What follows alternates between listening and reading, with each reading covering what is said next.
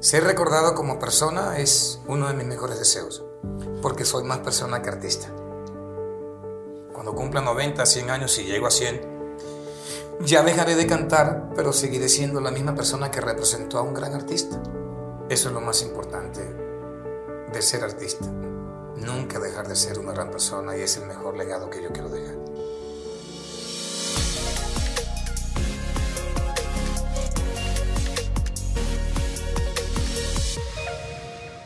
Up people, bienvenidos a un nuevo episodio de Factor Esencial. El día de hoy estoy feliz porque es nuestro primer programa en vivo y qué mejor manera de hacerlo que estando con un invitado que para mí honestamente es uno de los mejores cantantes que ha dado la música colombiana.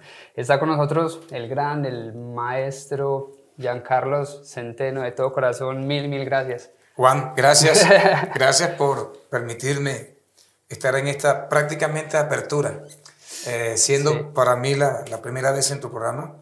Y bueno, eh, te felicito por tu emprendimiento, por tu genialidad, por la manera en la que aportas, por la manera en que has salido adelante. Y agradecerte por esta, por esta bonita invitación, la verdad.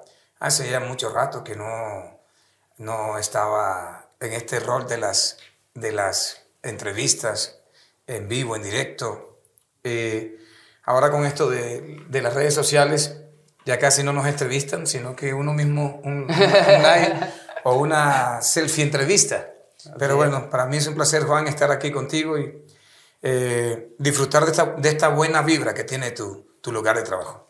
No, yo creo que el honor es, es mío y siempre bienvenido. Y para comenzar me gustaría como que nos contaras quién es Giancarlo Centeno, pero no el artista que vemos en televisión, en social media o en o que escuchamos en la radio, sino como persona. ¿Quién eres detrás de, de, ese stage? Bueno, detrás de Giancarlo Centeno, antes y después siempre habrá un Giancarlo Jiménez Centeno. Centeno es mi apellido artístico, Jiménez es mi apellido paterno. Mi madre es Nidia María Centeno Gómez Caro y mi padre Evel Antonio Jiménez. Eh, ese soy yo, Giancarlo Jiménez, eh, donde quiera que esté. Solo que el centeno es lo que me representa artísticamente porque fue el, el apellido, digamos, la, la, señal con la que artísticamente salí a, a cantar y a mostrar lo que todos los días ido aprendiendo. A través del tiempo he ido aprendiendo de lo que hago y de lo que hacen muchos. Siento que todavía hay falta, todavía falta mucho camino por recorrer mucho por ser admirado y falta demasiado para seguir admirando y aprendiendo. Así es, yo creo que estamos en un aprendizaje constante, en una evolución constante y creo que de eso se trata la vida. ¿Qué tal si no vamos para adelante, si no para atrás? Creo que no, no llegaríamos a, a, ningún lado, pero ya como que sin, sin adelantaron mucho, ¿cómo fueron como que esas épocas de, de juventud y en qué momento te enamoraste de, de, la música y sobre todo del vallenato? Bueno, yo creo que la música, eh, la música me conquistó. Creo que fue la música que descubrió que yo servía para ella. Porque al principio pensé que sería un buen futbolista. Siempre me gustó la matemática y dije, seré un profesor de matemáticas. Pero con el tiempo me di cuenta que definitivamente lo mío era la balada y terminé cantando vallenato romántico. Porque eh, cuando empecé eh, fue escuchando a Camilo VI, a Nino Bravo, Nelson Net, Plácido Domingo, eh, canciones de del Puma, Ricardo Montaner, que fue como es, ha sido siempre mi, mi inclinación musical. Y por cosas de la vida entro al binomio de oro, cosas del destino.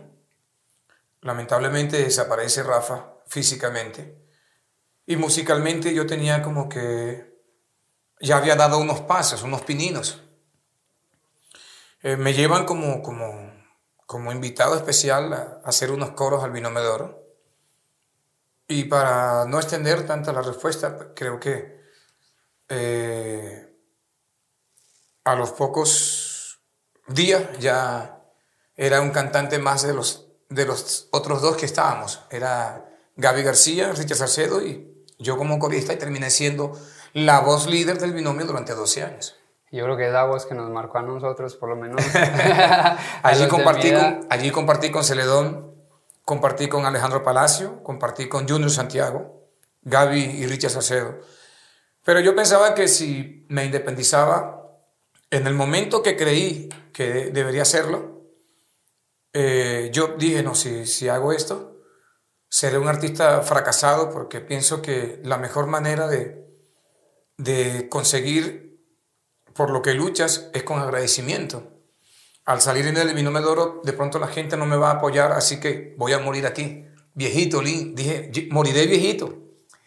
Pero que va, eh, fui madurando, fui adquiriendo mucha experiencia en que sí se podía, sí podía seguir adelante con mi propia, con la sombra sobre mi huella, pero que fuera mi propia sombra, mi propia huella. No estar siempre dependiendo de una marca, de un goodwill, de alguien que dejó algo y que desea algo, yo soy algo. Yo decía, no, Rafa siempre fue Rafa hasta donde llegó el binomio de oro con Rafa. Luego fue binomio de oro de América con Giancarlo, con Gaby, con Richard. yo dije, definitivamente esta es como una universidad, una universidad del vallenato. Pues aquí aprendemos muchos. Jorgito estuvo y se fue, Junior estuvo y se fue, Gaby estuvo y se fue, Richard estuvo y se fue.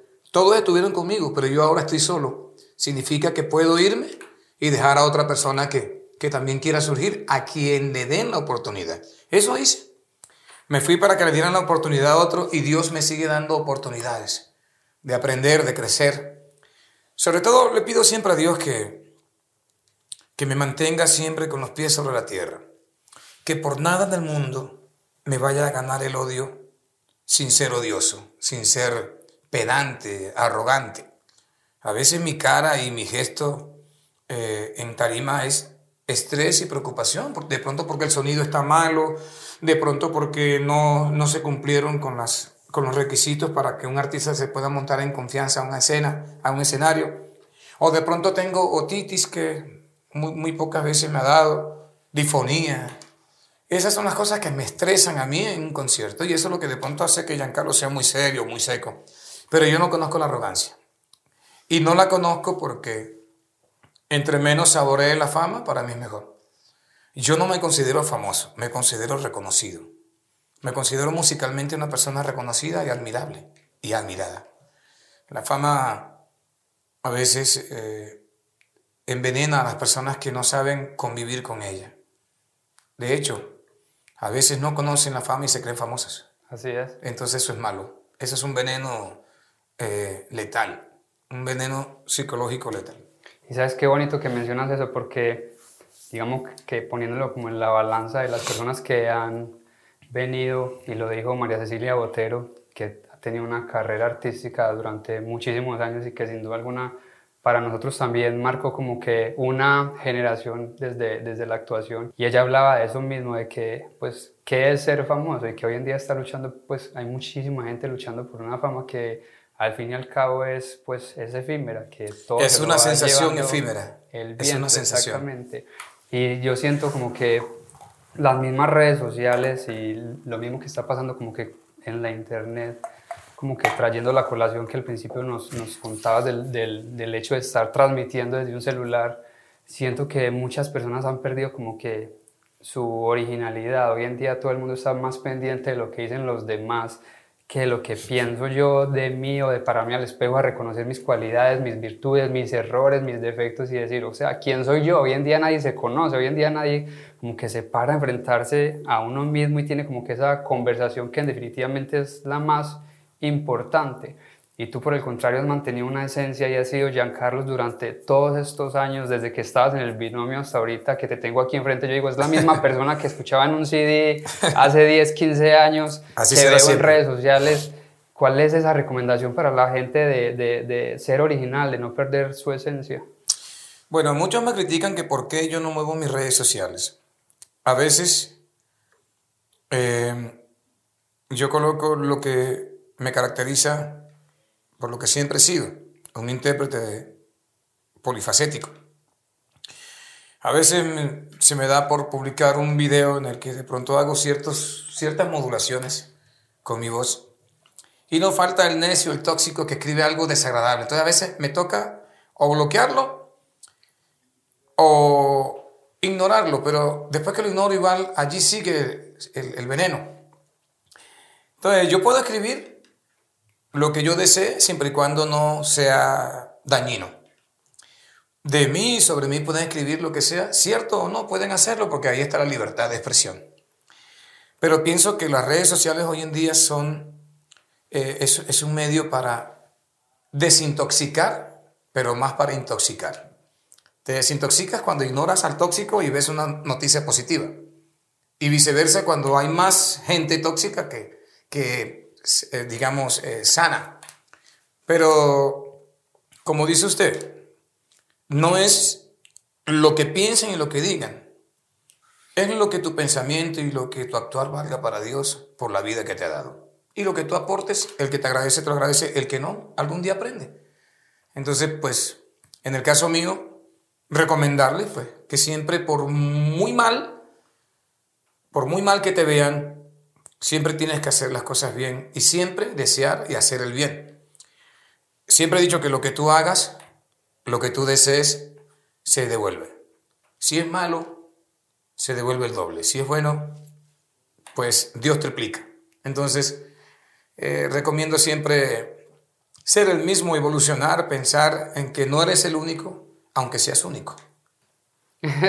Amén por eso, creo que es totalmente cierto. No eres el único, aunque seas, y a los que, seas único. A los que de pronto quieren seguir mi camino, les recomiendo que sigan su propio rumbo.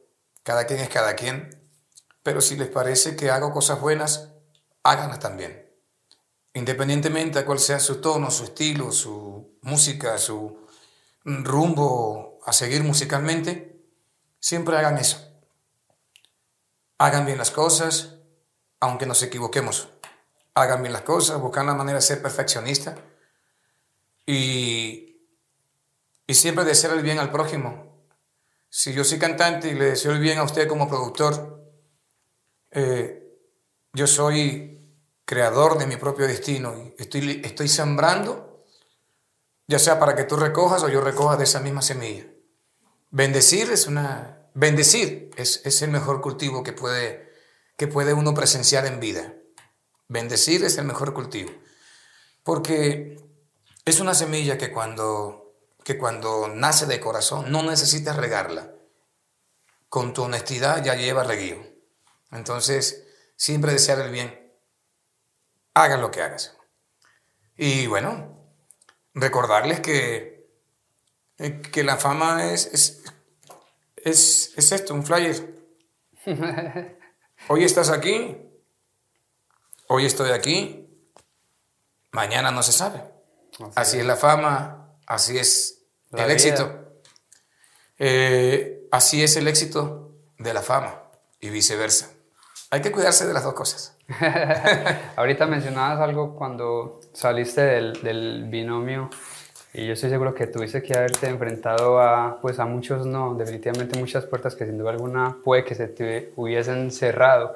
¿Cómo no tomarse esos no de manera personal y seguir batallando y seguir luchando hasta alcanzar esas metas y no darse por vencido que son como que ese mismo camino que te ha traído acá al día de hoy? Bueno, yo siempre eh, cada vez que puedo, yo nunca devolveré el tiempo. Ya el tiempo, pienso que el tiempo nunca es perdido. El tiempo invertido en lo que soy es un tiempo que me ha dado ganancias en lo personal, en todo aspecto. Pienso que para seguir luchando, para, para subir un, un escalón, no tienes que pasar por encima del que está caído ayúdalo a levantar y camina. Si lo quieres arrastrar, que sea de pie contigo. Si él no quiere caminar, siéntalo, pero no lo dejes en el suelo. Mañana puede ser lo contrario. Entonces, eh, a pesar de las adversidades, a pesar de las malas competencias, a pesar de, la envidia y a pesar de, de, los malos deseos por parte de algunas personas que conozco, que conozco y sé que, que siempre han querido como el mal para uno, son personas que no saben luchar con sus dificultades. Están convencidas de que todo en la vida es fácil. Y no es así. lo, lo único fácil de mi vida es conocer las dificultades. Y al conocerlas, se me facilita convivir, se me facilita respirar, vivir y dejar hacerlo también. Pues todo lo que he conseguido ha sido a pulso. Y, y Dios valora eso. Y cuando compartes lo adquirido, mucho más lo valora Dios. Entonces siempre he sido eh, de ese pensar. A veces sin pedir, Dios me da más de lo que creo que merezco. Solo Dios sabe lo que tú mereces, por mucho que tú quieras y desees las cosas. Así es. Y cuando las recibes, oh Dios, gracias. Siempre he dicho como que uno no, no tiene lo que quiere, sino lo que merece. Y creo que viene a colación todo lo que estás diciendo. Es así. Ahorita vemos todo que los jóvenes tienen como que todo rápido, vemos como que un sentido de inmediatez de que quiero las cosas ya, quiero ser famoso ya, quiero ser millonario ya, cueste lo que cueste. ¿Cuán tan importante es para ti ese mismo proceso, el disfrutar de ese, de ese mismo proceso? Bueno, yo vivo agradecido de lo que, de lo que tengo. Agradezco esta chaqueta, la camiseta, agradezco las medias, hasta el pantaloncillo que tengo puesto. Porque cuando tenía siete años no disfrutaba de esto que disfruto. Tenía ropa. Me la regalaban. Ahora yo la compro. Y regalo cuando quiero. Entonces siempre hay que vivir agradecido con lo que tienes, pero recordar algo muy importante. Que así como viniste al mundo, así mismo te vas. Te hacen la necrosis y te vas desnudo. Entonces en vida hay que ser muy agradecido. Y agradezco a Dios, a las personas que han sido detallistas, a las personas que oran por mí, que sé que lo hacen. Repito, algunos no desean el mismo bien, pero son más los que bendicen que los que hacen mal. Entonces, eh, a Dios agradezco lo que soy. Pues a veces es algo que tú quieres, pero no es lo que tú quieras, sino lo que Dios decida. Lo dije hace rato. A veces eres lo que quieres. A veces eres lo que quieres aunque no siempre obtengas lo que quieres tener. Si Dios te permite ser como debes ser, sé tú y date a ti mismo y a las demás personas como eres. No te cambies, si te cambias que sea para bien, no para mal. Y siempre pensar en que entre mejor hagas las cosas, la gente va a aprender mejores cosas de ti. Y serás un legado. Esto lo aprendí porque se lo vi a tal persona. Eso no significa que esa persona haya sido captadora de condiciones, de gestos, de, eh, digamos, ideas. Las ideas son para eso. Esta es una idea. Mañana saldrá algo mejor o inferior, pero saldrá. Pero la idea fue tuya. Ahí está el honor. Ahí está tu goodwill, tu cerebro, todo. Entonces, eso es lo que hay que hacer. Disfrutar lo que tenemos sin dejar de ser lo que somos. Porque solo lo que somos nos los llevamos. completamente de acuerdo. Ya como que antes de hablar del concierto de este 19, una pregunta que no puede faltar aquí en el programa es ¿cuál es tu factor esencial? ¿Cuál es como que esa esencia que quieres dejarle al mundo como que una vez parta ya como que este plano terrenal? En cada concierto que hago busco la manera de sorprender y de dar más de lo que ellos esperan. Eso es lo que más quiero de la vida. Que me recuerden como, como el Giancarlo Jiménez Centeno, como la persona. Y que nunca dejen de valorar lo que hice como música, con la música, en la música. Porque es más lo que la música ha hecho por mí. Entonces, ser recordado como persona es uno de mis mejores deseos, porque soy más persona que artista cuando cumpla 90, 100 años y llego a 100, ya dejaré de cantar, pero seguiré siendo la misma persona que representó a un gran artista. Y la gente me va a abrazar, ah, va a querer. No me va a poder escuchar, pero me va a poder ver. Entonces, eso es lo más importante de ser artista. Nunca dejar de ser una gran persona y es el mejor legado que yo quiero dejar. Ni siquiera la persona que está en la cédula, que esa cédula es un papel es quien habla, quien canta, quien toca, quien permite que lo toquen, quien permite que, le canten también, quien aprende y enseña. Entonces, como persona es lo que yo quiero que recuerden de mí, porque ya como artista, pues hay tanta gente con autógrafos, con fotografías, videosaludos. Entonces, es lo que más que dejar una buena reputación aunque haya hecho cosas malas, a veces involuntarias, pero bueno, no soy perfecto. Creo que eso se trata y yo, yo estoy seguro que lo vas a lograr porque por lo menos aquí teniéndote en vivo siento esa, pues esa energía de, de, del Giancarlo, ese, ese ser, ese que habla de, de, Dios, ese que se ha atrevido a la vida con, con coraje a pesar de las circunstancias por las que has pasado. Y gracias por, por habernos enseñado tanto de todo corazón. Creo que la música que nos has dejado y el legado vivirá por siempre, sin duda alguna. Ahora sí, yo creo que para terminar, invitemos a la gente este próximo 19 de marzo. Ya tengo las boletas, voy con VIP con mi esposa, con mi prima. Con Sábado 19 de febrero. Sábado 19 de febrero, esto va a ser en Congas En Congas Bar and Grill. Vamos a estar ahí cantando nuestras canciones. Sábado 19 de febrero en Congas Bar and Grill. Allí estuve antes, ¿no? Y ahí estaré ahora una vez más. Si Dios permite, estaré cantando una de las tantas canciones que en la actualidad es un éxito, pero que hace mucho rato no cantaba porque me causaba mucha sensibilidad en tarima, me hacía llorar. Pero eh, voy a ver si la canto. ¿Cuál canción es esa? En tu corazón me quedaré y en tu habitación te faltará. Quien te diga te amo y soñaré, quien te diga sueña y vivirás en tu corazón me quedaré.